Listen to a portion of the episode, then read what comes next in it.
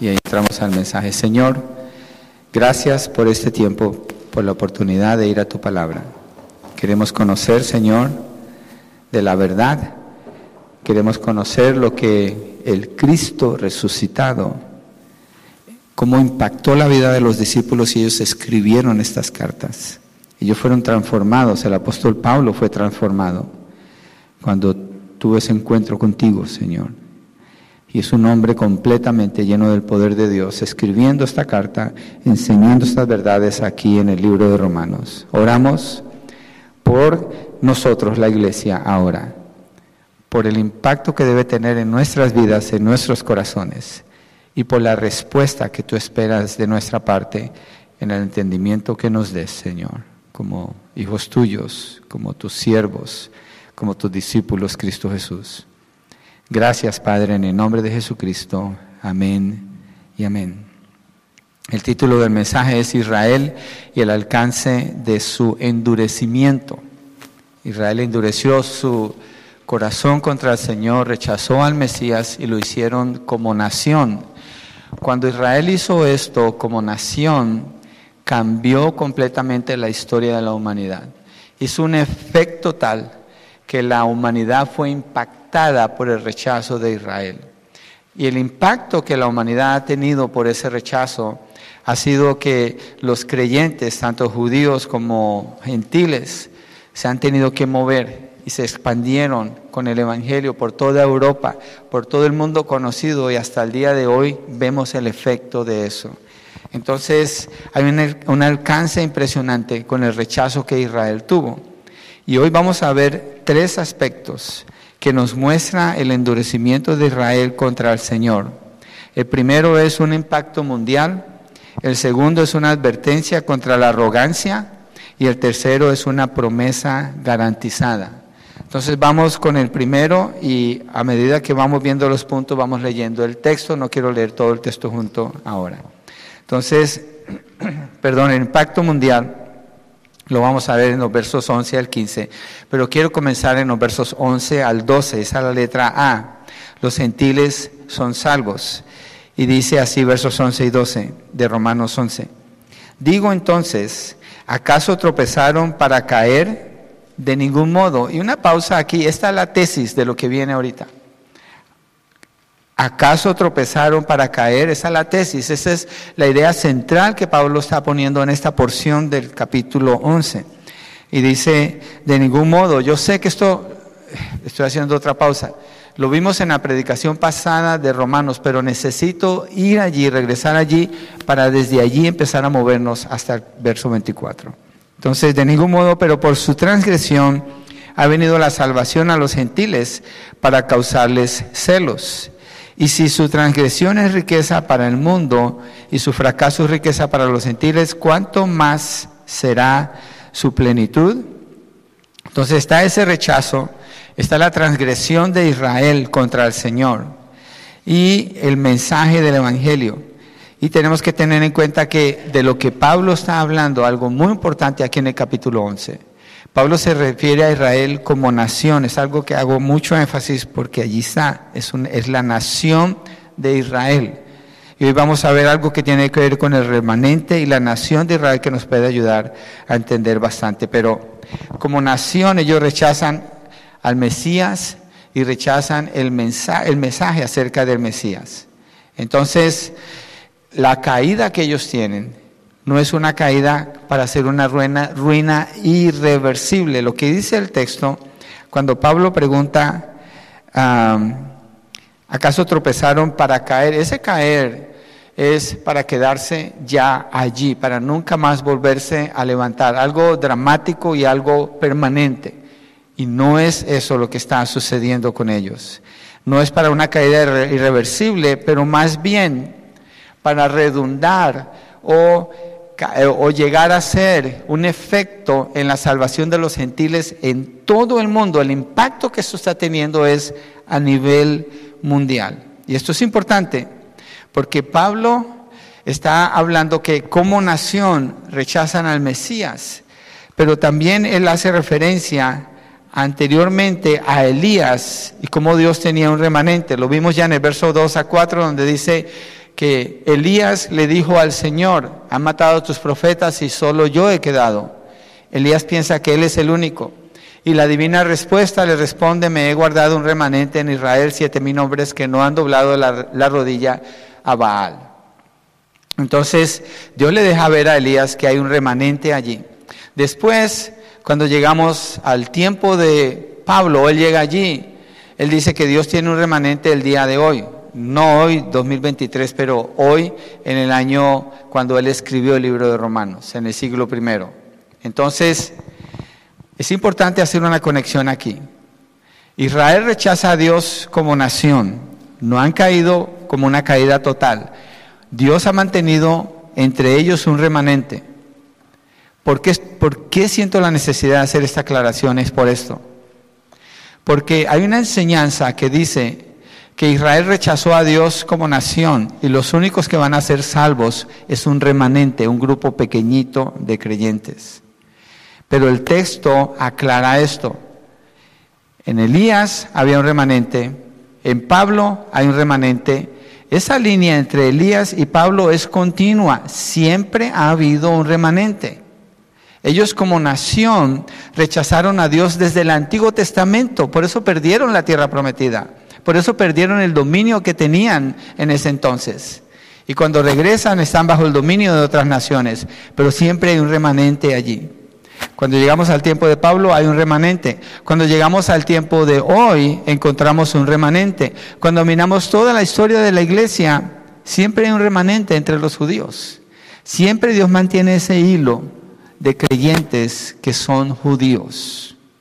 Y en ese proceso, cuando Cristo viene, la nación rechaza al Señor, se abre la puerta para los gentiles y empieza a venir gente de todo el mundo, los que hemos venido a la salvación en el Señor. Entonces, cuando Pablo dice que la nación de Israel va a ser restaurada, él no está hablando de un remanente. Pablo está hablando de la nación de Israel como nación siendo restaurada, no un remanente. ¿Hacemos la distinción clara? ¿Está bien? Dios tiene una línea de un remanente, es un grupo pequeño de judíos que siempre han creído. Siempre hay gente creyendo. Cuando llega al capítulo 11, Pablo no está hablando que Dios va a salvar a Israel refiriéndose a un remanente, a ese grupito. Él está hablando de la nación. Así termina el capítulo. Pero necesito aclarar esto ahora, porque hay ese concepto, lo escuché a alguien muy conocido a nivel mundial, estuvo diciendo, eh, Dios va a salvar a Israel, pero el remanente nada más, un grupito. No, no es así. El libro de Zacarías habla de la restauración de Israel, Ezequiel habla de la restauración de Israel, Romanos Pablo habla de la restauración de Israel. Entonces todo Israel, la nación completa, va a ser restaurada.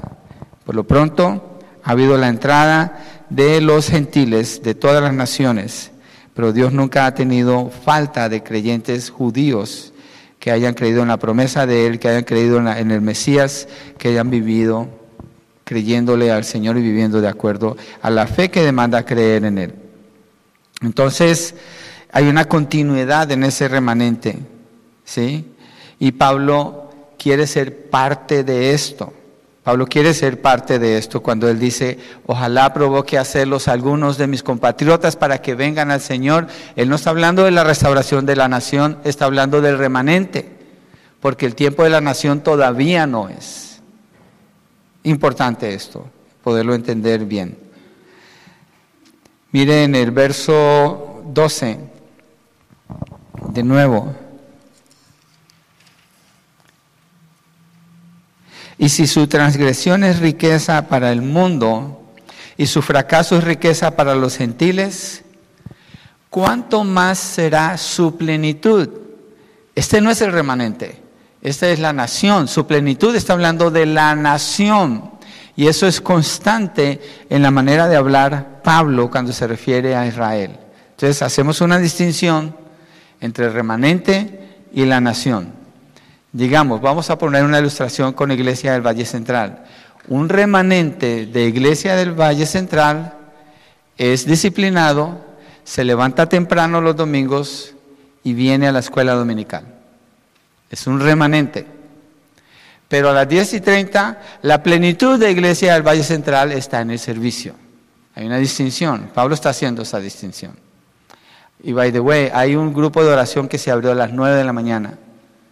9 a 9.30 hay un grupo que está orando.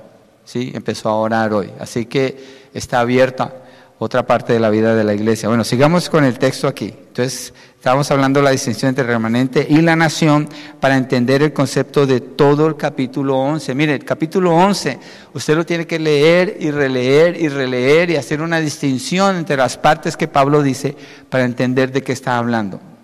Y hay personas que han tomado este capítulo, así como dice, para decir que Dios no va a restaurar a la nación de Israel. Y Pablo en todas partes está diciendo eso. Pero tiene que hacerse la distinción entre remanente y nación para entender de qué está hablando él. Y entonces nos quedamos con lo que dice el texto. Entonces, ¿cuánto más será su plenitud? Eso es importante. ¿sí? Porque no hay una desconexión entre Dios y el pueblo de Israel, nunca la ha habido. Y eso nos ayuda a entender lo que Pablo está comunicando aquí. Ve, los judíos son provocados a celo y salvación. Versos 13 y 14 dice, pero ustedes hablo, gentiles. Entonces, ¿cuáles gentiles son estos? ¿A quién le está hablando Pablo aquí? A ustedes hablo gentiles. No a nosotros, no.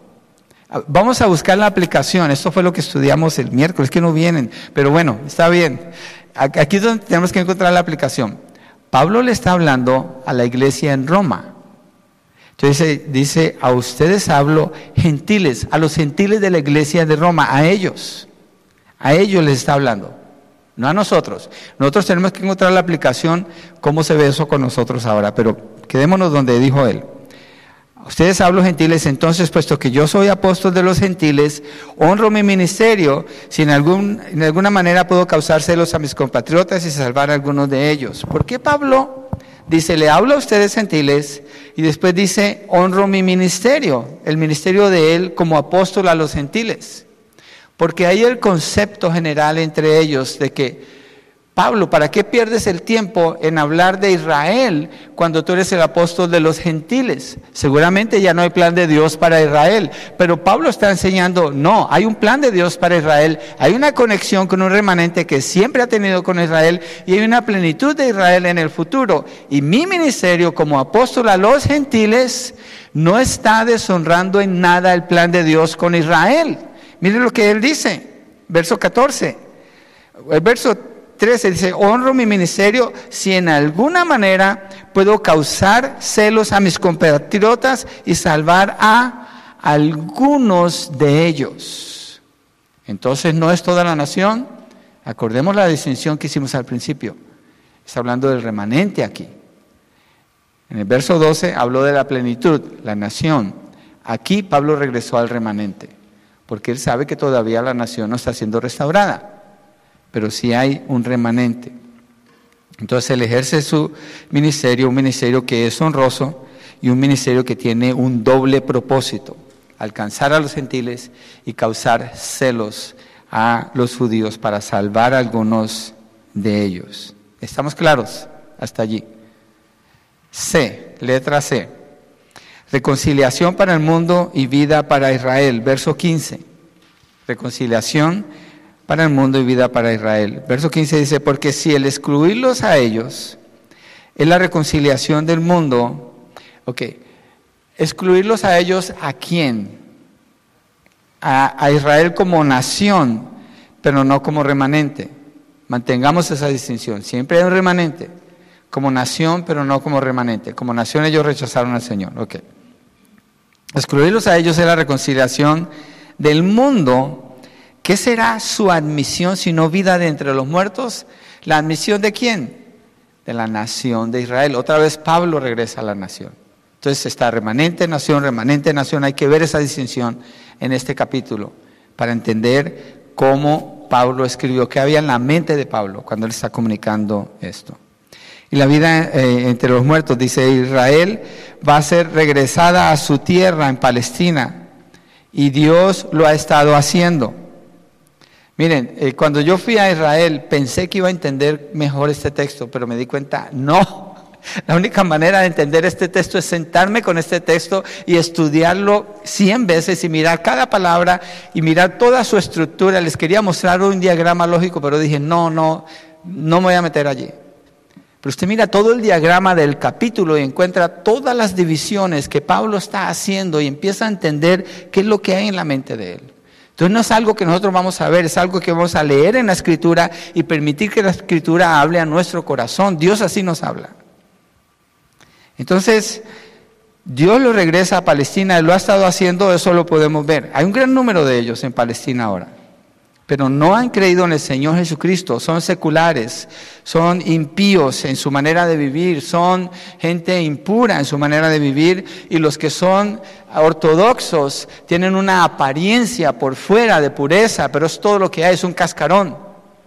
El remanente son los únicos fieles, pero como nación no, y ninguna de las cosas que ellos tienen en lugar los acerca a Dios, al contrario afirma su rechazo del Señor hasta el día de hoy. Pero Pablo dice que van a ser restaurados y para cuando sean restaurados será como, como ser levantados de los muertos.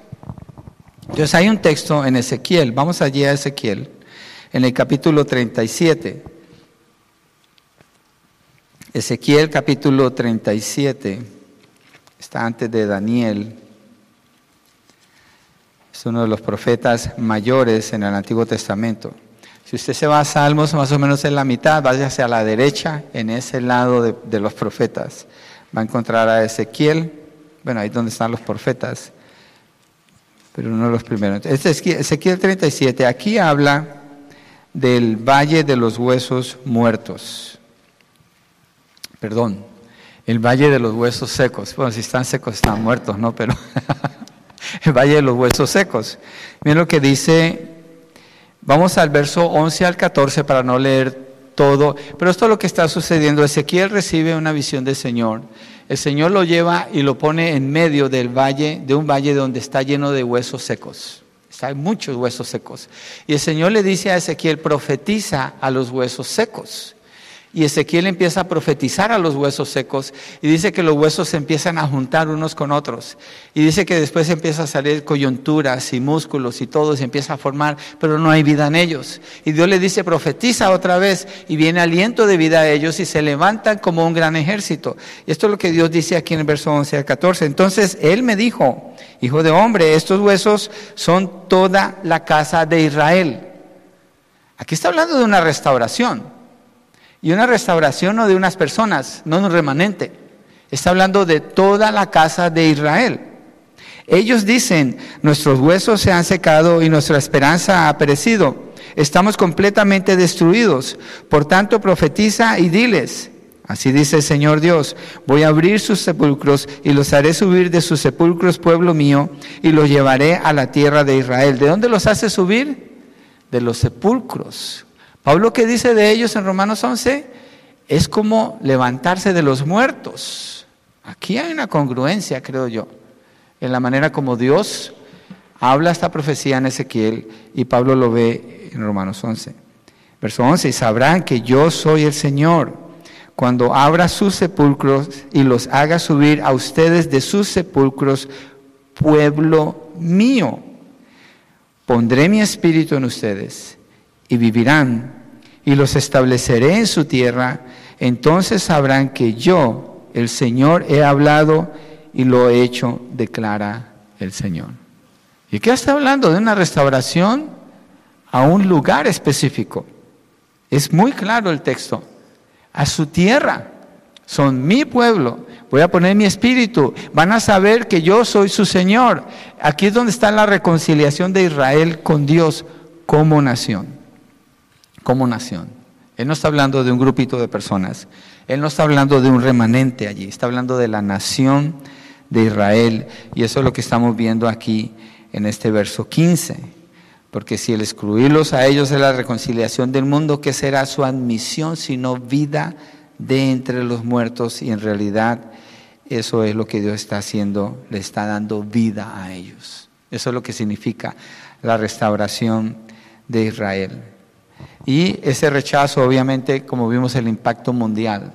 El impacto es mundial y sigue siendo a nivel mundial. el que ellos hayan rechazado al Señor, causó que el Evangelio se predicara en todo el mundo. Enseguida, después de esto, Pablo se refiere al árbol del olivo y usa términos de ramas, raíz, injertos y comienza a hablar primero de una masa. Entonces vamos a mirar en el punto 2. Una advertencia contra la arrogancia, versos 16 al 21. La letra A es prohibido ser arrogantes. Aquí está más que una advertencia, es una prohibición la que encontramos en los versos 16 al 18. De Romanos 11, 16 dice, y si el primer pedazo de masa es santo, también lo es toda la masa, y si la raíz es santa, también lo son las ramas. El primer pedazo de masa se está refiriendo a las primicias. Dios le pedía a Israel en Levítico que trajeran las primicias, y entonces eso lo traían, se consideraba santo. Lo que, con lo que ellos se quedaban era igualmente santo porque tanto es dedicado allá en el templo como es dedicado a Dios, aunque ellos lo tengan. Entonces dice, si el primer pedazo de masa es santo, también lo es toda la masa, y si la raíz es santa, ahora se me va la raíz, también lo son las ramas. ¿Qué es la, perdón, ¿qué es la raíz o quién es la raíz?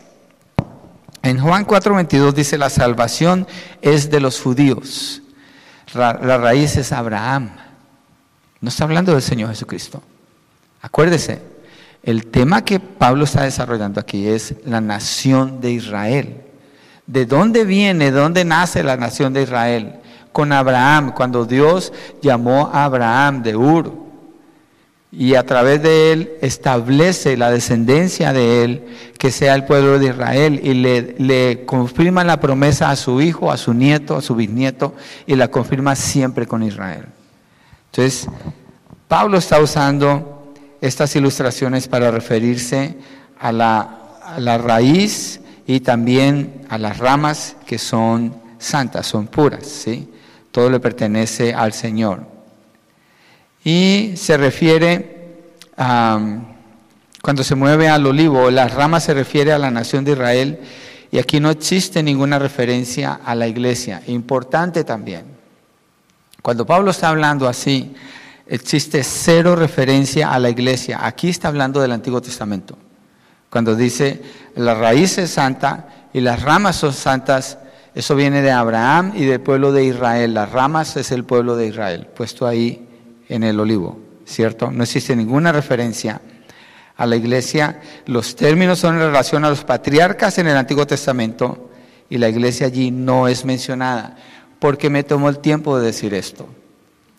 porque la teología del reemplazo o la teología del pacto, ellos dicen que la iglesia reemplazó a Israel y que las ramas aquí se está refiriendo a la iglesia en el Antiguo Testamento, pero eso es hacer gimnasia. Usted sabe qué es gimnasia, ¿cierto? ¿Se ha visto los niños cuando empiezan en la gimnasia y cómo se contorsionan y se voltean y hacen cosas que uno dice, wow, no sabe que eso se podía hacer con el cuerpo? Así hacen con el texto, gimnasia. Lo mueven y lo tuercen hasta que dice lo que ellos quieren que diga. Pero no es eso lo que está diciendo Pablo. Tenemos que entender qué dijo Pablo. ¿Qué dijo Pablo? ¿Qué es lo que Dios quiso revelar hasta a través de este hombre? ¿Y por qué es importante para la iglesia conocer esta verdad del día de hoy? Y tiene mucha conexión, acuérdense, con la fidelidad de Dios con la fidelidad del Señor. Y aquí en este capítulo en particular, Pablo se mueve bastante a lo que es la misericordia del Señor. La misericordia con los gentiles, la misericordia con Israel, la misericordia con todo. Pero aquí Pablo está hablando entonces de lo que es ilustrando. Ah, el, el, olivo y las ramas es, es, Abraham, la raíz es la raíz de Abraham, las ramas es Israel. Pero en el verso 17 dice, pero si algunas de las ramas fueron desgajadas, o sea, arrancadas, ¿cierto? Y tú, ¿quién es ese tú? Este es el gentil. Y tú, siendo un olivo silvestre, es decir, un olivo que no tiene nada que ver, nada que ver con la savia o con la vida del olivo natural, no tiene nada que ver. Tú siendo un olivo silvestre fuiste injertado entre ellas y fuiste hecho partícipe con ellas de la rica savia de la raíz del olivo. El, el gentil es llamado Es, una rama, haga de cuenta una rama por allá que no, no tiene nada que ver con la rama, con el olivo original. Y es sacada de allá y las ramas que estaban en el olivo son desgajadas, son quitadas. Y ese espacio es reemplazado con las ramas que son los gentiles y empiezan a recibir de la savia las promesas. Y diríamos, sí, ve, ahí está. La iglesia reemplazó a Israel. Bueno, dejemos que el texto hable, ¿cierto? Porque así, así es como se forma ese tipo de teología que no es verdad. Pero tengo una ilustración que estaba pensando. Hace unos, bueno, usualmente he hecho un retiro personal donde yo me voy a un lugar y estoy a solas. Estoy con mi Biblia, con un cuaderno, con un lápiz, en oración, en la palabra, uno o dos días estoy, eso es lo que hago. Me voy a un lugar que esté en las montañas. Y en una de esas salidas fui a Oakhurst. Y cuando estaba en Oakhurst dije, voy a salir a caminar. Y salí a caminar y entré a un parque y dije, ¿cuánto me gustaría ver un sequoia tree, un árbol sequoia? Nunca he visto un sequoia. He leído y he visto fotos, pero nunca he visto uno. Entonces llegué y cuando iba a empezar a hacer el hiking, había un letrero y decía secoya y eh, eh, tiene dos mil años y empecé a leer y yo estaba así, wow, qué interesante, ¿dónde estará? Cuando levanté la mirada, allí estaba el árbol, yo estaba enfrente del árbol, no me daba cuenta. Impresionante, a mí se me hizo impresionante ver la magnitud de ese árbol. Me sorprendió tanto, pero después me quedé pensando, dos mil años. ¿Cómo saben que tiene dos mil años? Un árbol hay que cortarlo para ver los anillos y contarlos. Pues miden el diámetro, cada anillo tiene cierto diámetro, entonces así saben. Y decía, este, año tiene, este árbol tiene dos mil años. Y pensé, wow, este árbol estaba aquí cuando Jesucristo estuvo en la tierra en Palestina. Es del tiempo del Señor Jesucristo. Tiene dos mil años. Pero usted estaba pensando, las ramas de ese árbol son originales de hace dos mil años pero en la ilustración que Pablo hace del olivo, ramas que no dan fruto son quitadas y ramas de ahora son puestas allí y empiezan a participar de esa vida que ha estado allí por dos mil años. Si fuera el secoya y pensáramos nosotros así, somos ramas que no pertenecemos a ese árbol, pero somos puestos injertados. Un injerto es cuando se pega algo que no es original de allí y tomamos parte de esa vida de dos mil años, empezamos a recibir la savia. Eso es lo que Pablo está diciendo aquí. Cuando le dice a ellos, y tú siendo un olivo silvestre, fuiste injertado en e, entre ellas y fuiste hecho participarte con ellas de la rica savia de la raíz del olivo. Fíjese en el verso 17 al principio. No dice que todas las ramas fueron desgajadas. Dice, algunas de las ramas fueron desgajadas, afirmando el concepto del remanente. Siempre hay creyentes de Israel que están pegados al olivo, pero muchas fueron quitados y los gentiles hemos venido a ser parte de eso. Y usa el término del olivo, eso es, es parte de la historia de Israel, es importantísimo para Israel, es usado como un símbolo que tiene que ver con Israel. Y en el verso 18 entonces tiene sentido la advertencia y la prohibición. Verso 18, no seas arrogante. ¿Quién? Tú. ¿Cuál tú? La audiencia de Pablo en Roma, pero transmitámoslo al tiempo de hoy. ¿Aplica para nosotros? Sí, somos creyentes, somos gentiles, ¿Hemos sido puestos pegados al olivo? Sí, porque no somos judíos, no pertenecíamos allí. Nuestra manera de ver a los judíos es la misma manera que ellos están experimentando allí, así que la advertencia que Pablo le da a ellos aplica para nosotros el día de hoy. No seas arrogante para con las ramas en relación a la manera como ven a Israel. Pero si eres arrogante, recuerda que tú no eres el que sustenta la raíz, sino que la raíz es la que te sustenta a ti. Mire, voy a hacer una pausa aquí, mire hermanos, el efecto de esto ha sido tan desastroso dentro de la iglesia del Señor en algunas áreas que se considera que la arrogancia contra Israel al decir que la iglesia reemplazó a Israel es una de las influencias que obró en la mente y en el corazón de Adolf Hitler cuando él se levantó contra los judíos. Es una de las influencias que se considera así. Y hay escritores que dicen que ese tipo de pensamiento arrogante estarían feliz, feliz Con que los palestinos empujaran a Israel hasta el mar, los agarran a todos y ya no hubiera Israel, porque entonces no había problema con el Israel que está hoy en día allí, con las promesas que están en Zacarías, con lo que dice Ezequiel, con lo que dice Pablo en Romanos 9, 10 y 11. No seas arrogante. No seas arrogante contra el pueblo de Dios. El pueblo de Dios, la nación escogida es Israel. Hay una separación parcial pero ellos van a ser restaurados. Ellos son el pueblo de Dios. Nosotros somos los gentiles. Y ese alcance global y mundial que ha causado el rechazo de Israel al Señor, ninguna nación en la tierra jamás es mencionada como nación que es salvada por el Señor. Cero. No hay ni una nación. Hay quienes dicen que Estados Unidos es una nación cristiana. Mentiras. Es una nación pagana.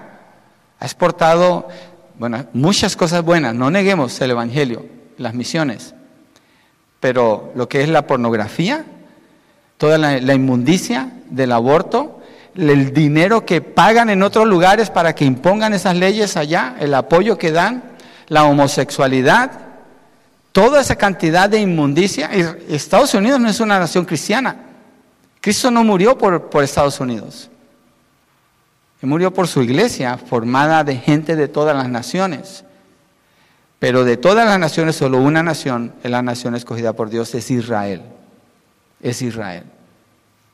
Y a Israel, con Israel es con quien Dios, viniendo de Israel, el Señor Jesucristo, a través de ellos, la meta es alcanzar a todas las naciones. Pero Israel rechaza al Señor y a pesar de eso, Dios los usa inicialmente para alcanzar a todas las naciones, porque son judíos los que forman la iglesia del Señor, principalmente, al principio. Ahora de todas las naciones Señor trae personas pero falta restaurar a Israel porque Dios no puede fallar en su plan. Dios no puede fallar en su plan. Dios no puede haber mentido. No puede ser así. Entonces el gentil, usted y yo, no somos nada, nada en nosotros mismos. No somos nada, no tenemos ninguna promesa a nuestro favor. No tenemos ninguna herencia que digamos, yo vengo de esta herencia desde Abraham. No, es Israel.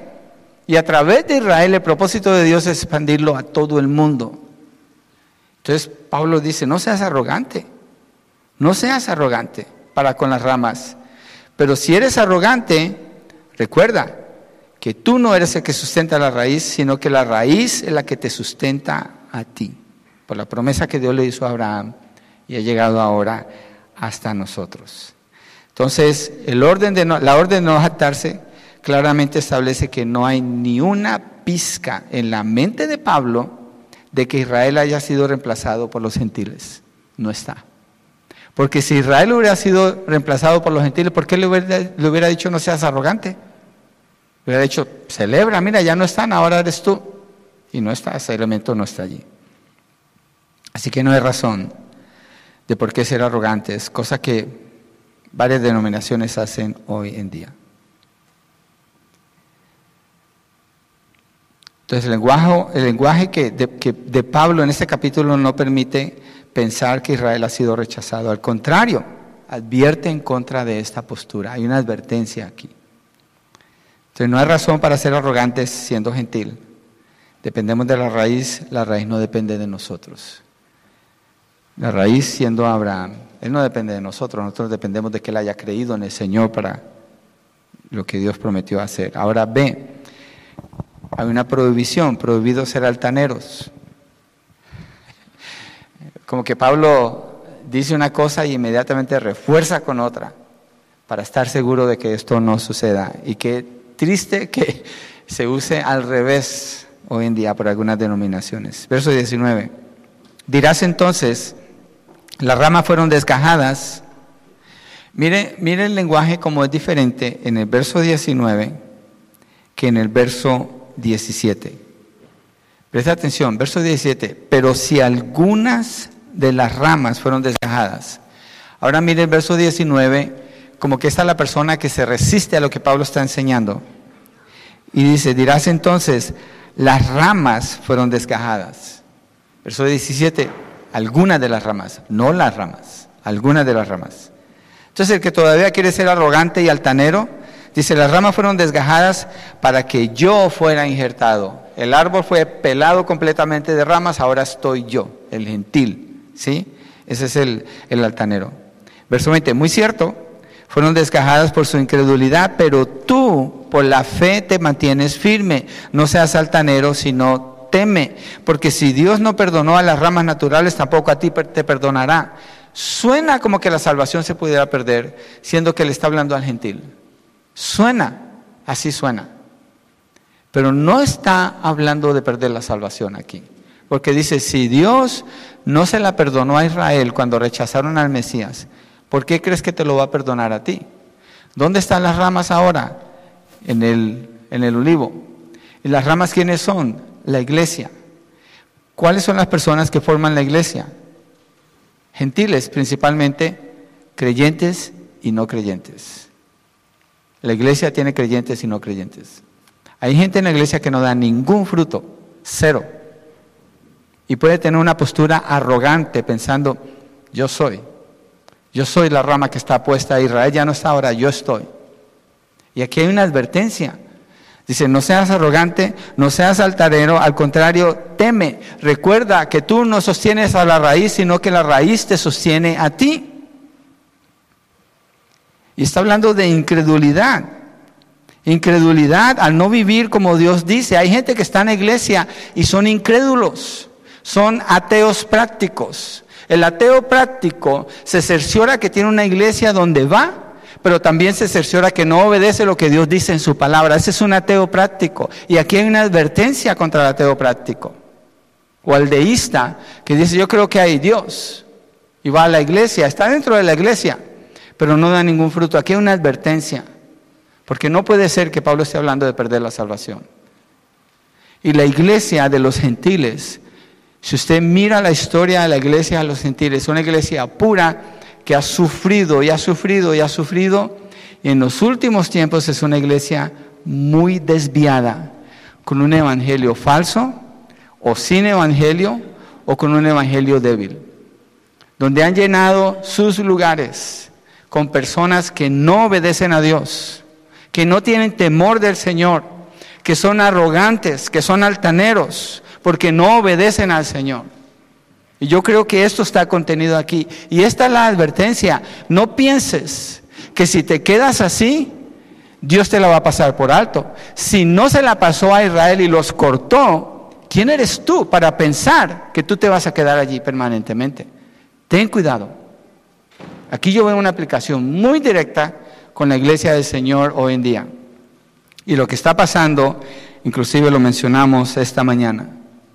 El mensaje de las iglesias, de los, de los falsos maestros, dicen, vive tu mejor vida aquí y ahora. La mejor vida del creyente es con el Señor, en la gloria. Aquí ahora hay sufrimiento, aquí hay dificultad. Aquí vivimos una vida de victoria, sirviéndole al Señor, pero este no es el lugar donde Dios quiere que estemos de manera permanente, ni en esta condición en que está la tierra. Y ese mensaje está muy extendido. Muchas personas piensan que son salvos porque levantaron la mano cuando hicieron un llamado. Piensan que son salvos porque respondieron a repetir una oración, la oración del pecador que ni existe en la Biblia siquiera. Y piensan que por eso son salvos. Hay una advertencia aquí. Teme, te teme. ¿Qué te queda? ¿Qué te queda? Dice el libro de Hebreos. Hay, hay varias advertencias en Hebreos que coinciden con esto. ¿Qué te queda? Si te sales, ¿qué te queda? ¿Tienes que sacrificar a Cristo otra vez? No puedes. No puedes. Esta es una advertencia muy seria. Y cuando habla de Israel, Pablo voltea todo con Israel. Pero con el gentil Aquí hay algo grueso, aquí hay algo serio, aquí hay algo serio. Teme. Porque si Dios no perdonó a las ramas naturales, tampoco a ti te va a perdonar. Entonces hay un mandato, hay que prestar atención a ese mandato. Si Dios no los perdonó a ellos, tampoco lo va a perdonar a ustedes. Miren Efesios 2, 11 al 13. Pablo le recuerda aquí a la iglesia de Efesios, de dónde lo sacó el Señor. Si usted está en la iglesia del Señor, tema a Dios, no tema a una persona, no tema a algo, tema a Dios, tema al Señor. Tenga temor de Él, búsquelo a Él. Acuérdese que Usted fue sacado de donde no tenía nada y puesto, puesto allí en el tronco para recibir la vida, la vida que está en la savia, es el idioma que usa Pablo. Tenga temor de Dios y aprecie lo que el Señor le está dando. No menosprecie el mensaje, escuche, reciba. No haga lo que Israel hizo, que escucharon el mensaje y rechazaron el mensaje, vieron la evidencia y no quisieron creer, cerraron el corazón. No vaya a hacer eso.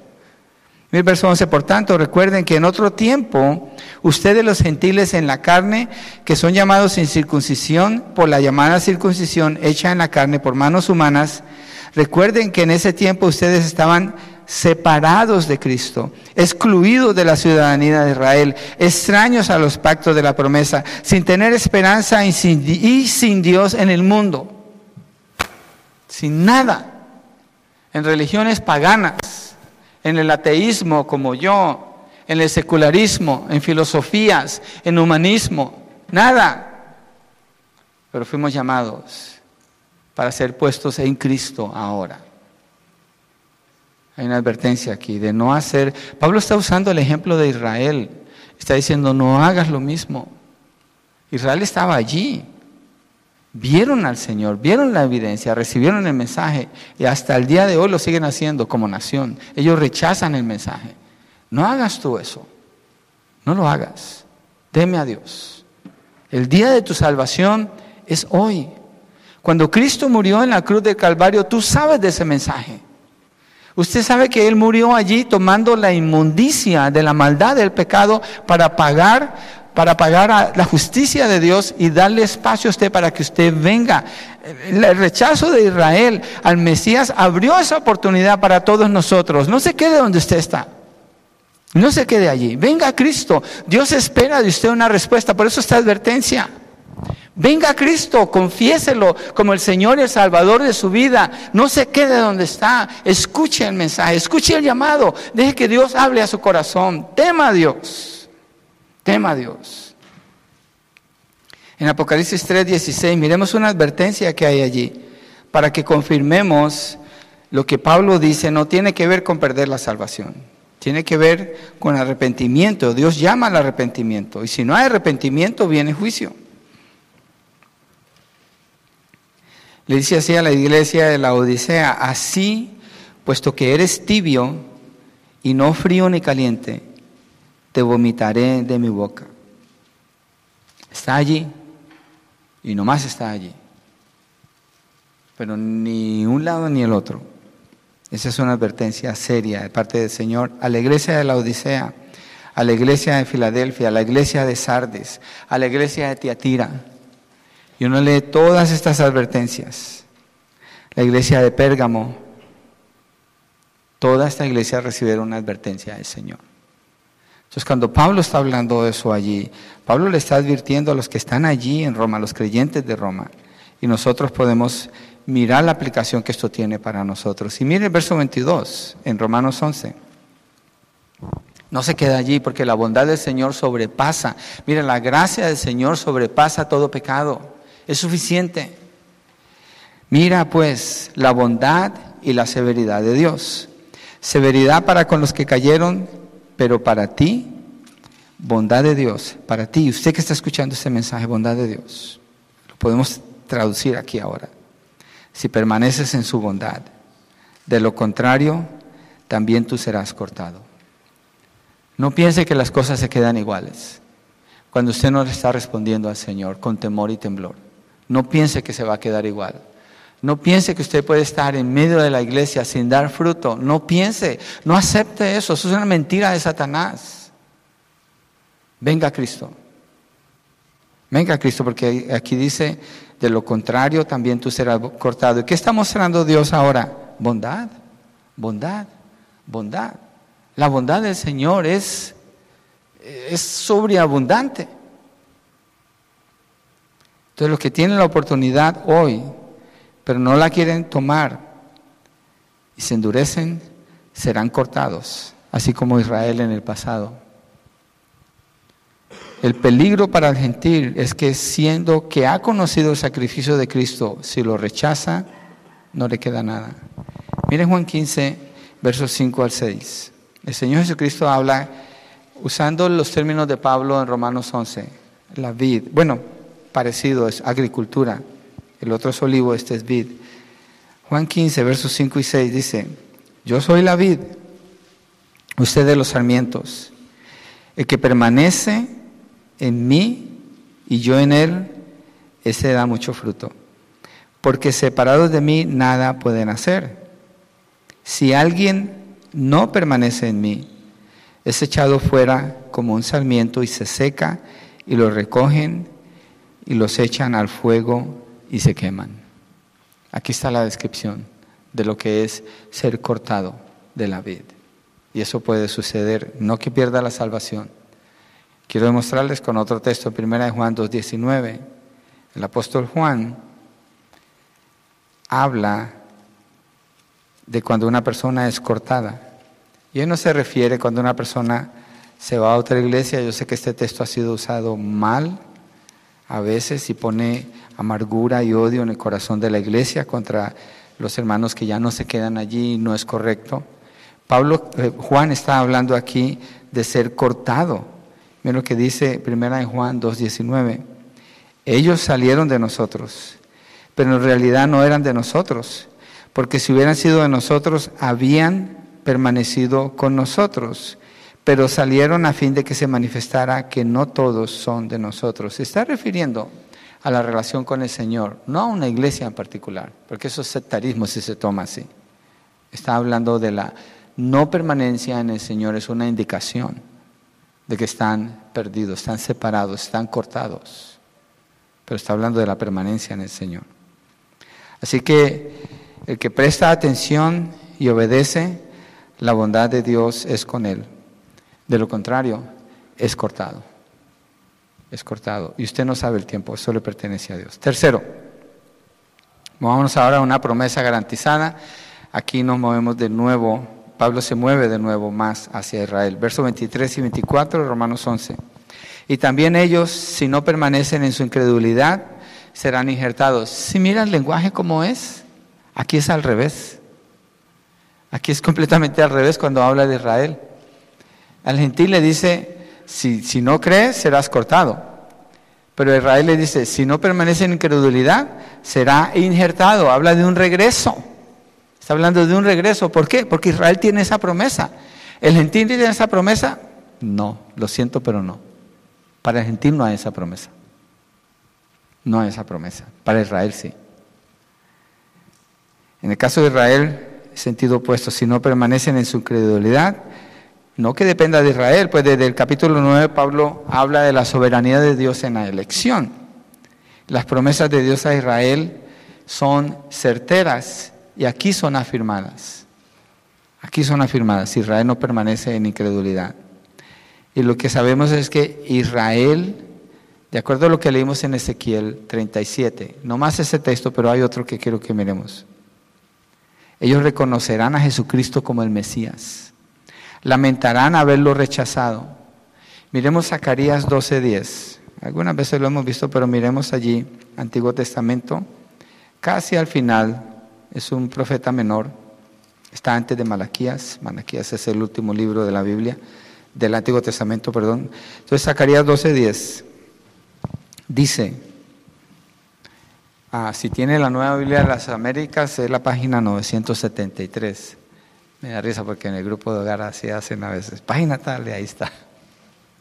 Verso 10 dice, y derramaré sobre la casa de David y sobre los habitantes de Jerusalén el espíritu de gracia y de súplica, y mirarán a mí, a quien han traspasado, y se lamentarán por él, como quien se lamenta por un hijo único, y llorarán por él como se llora por un primogénito.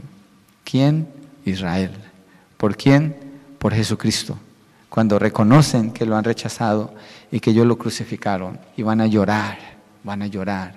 Hay una restauración aquí de Israel. Entonces, si no permanecen en su incredulidad, van a ser injertados de nuevo. Y Pablo explica la razón de eso ahí en Romanos 11, 23, la segunda parte. Pues poderoso es Dios para injertar, injertarlos de nuevo. Nunca dice, poderoso es Israel para creer y regresarse ellos solitos al olivo. No, poderoso es Dios para injertarlos de nuevo. Están muertos en sus delitos y pecados. Es como vida, dice Pablo, como leímos antes, la restauración de ellos. Y hay una restauración cuando son injertados de nuevo, cuando ellos crean. ¿Y por qué creen? Porque Dios es poderoso para hacer eso. Verso 24, porque si tú fuiste cortado de lo que por naturaleza es un olivo silvestre, aquí regresó al gentil, y contra lo que es natural fuiste injertado en un olivo cultivado, lo cual era imposible, pero Dios lo hizo. ¿Cuánto más estos? ¿Quiénes son estos? Israel, que son las ramas naturales, serán injertados en su propio olivo, no un remanente, la nación de Israel, no un remanente, la nación, la nación de Israel. Entonces, lo que Pablo está afirmando es que el regreso de Israel a Dios es garantizado. ¿Por qué? Por la fidelidad de Dios a sus promesas con ellos. Dios prometió, Dios lo va a hacer.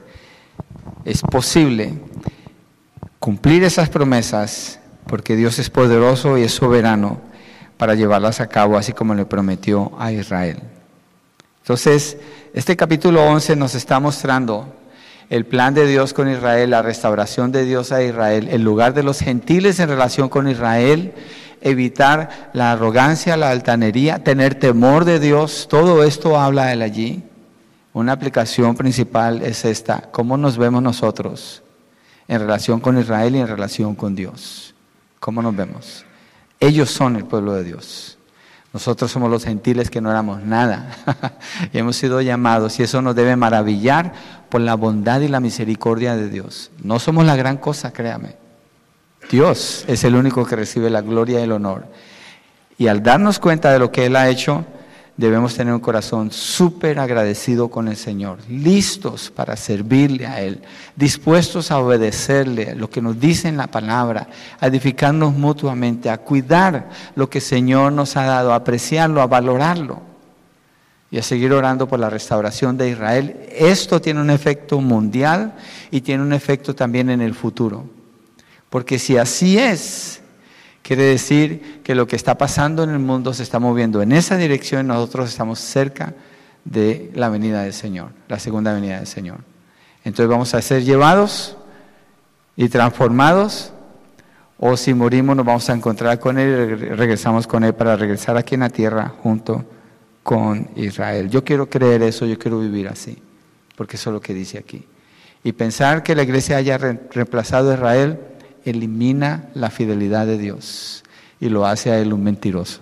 Por tanto, no aceptamos esa postura en lo absoluto. aceptamos la postura de Pablo, la de Pablo, y solamente la de Pablo, porque a él Dios lo dirigió a escribir esta carta así. Wow, vamos a orar, hermanos. ¿Por qué no nos ponemos de pie? No ha sido fácil entender este texto pero yo creo que es necesario. Y una pregunta que viene a mi mente es, ¿y para qué tanto Israel, Israel, Israel, Israel? Y digo, pues si Dios así lo quiso que lo escribiera, pues miremos Israel, prestemos atención y pidamos al Señor que nos ayude a responder a Él cuidando el corazón, que no haya arrogancia, que no haya altanería en relación con Israel, que tengamos cuidado y que tengamos cuidado también en responder al Señor, que no olvidemos que nosotros no sostenemos la rama, la rama nos sostiene a nosotros. Necesitamos del Señor, de sus promesas, de su fidelidad, de su gracia, de su bondad. Mire, no importa la situación que usted esté pasando o si usted se ha acostumbrado a algo en su vida y no hay fruto, no lo acepte como normal y no defienda eso, no lo vaya a hacer. Mejor doblese ante el Señor, clame a Él, pídale ayuda, pídale ayuda. Deje que el Señor siga hablando a su corazón y usted empiece a tomar esos pasos que usted ya conoce para servir al Señor. Y si usted no está en Cristo, venga a Cristo. Yo le hago la invitación en el nombre del Señor Jesucristo. Dios espera que usted se arrepienta de sus pecados, que confiese a Jesucristo como Señor y Salvador de su vida. Con sus labios usted lo tiene que decir. No repetir una oración, no, hacer una confesión porque el Espíritu Santo puede hacer eso, como vimos aquí, porque Dios es poderoso, Él lo puede hacer así como va a restaurar a Israel también un día. Señor, gracias por tu palabra, gracias por lo que podemos mirar aquí, de la verdad acerca de tu plan y tu propósito con la nación de Israel, la parte que juega el, el gentil, el que no es judío, y cómo ese rechazo de Israel provocó el alcance, Señor, de millones y millones de gentiles. Señor, ayúdanos a considerar esta verdad, a creerla, Señor, a abrazarla, a revisar nuestras vidas a la luz de lo que estamos estudiando aquí, lo que el texto mismo dice, y a buscar una respuesta, Señor. No podemos quedarnos en el mismo lugar. Tenemos que responder, Señor. Tú nos has mostrado amor, bondad, compasión, misericordia, fidelidad y nos garantiza, Señor, un futuro contigo en la gloria. Padre, oramos que vivamos de acuerdo a esas promesas en santidad y en pureza. Y oramos, Señor, por la fe para los que no están allí, que vengan, que respondan, que tomen una decisión en cuanto a lo que tú hablas a sus corazones, Señor. Te lo pedimos, Dios mío, en el nombre de tu Hijo Jesucristo y te damos las gracias, Padre. Amén y amén.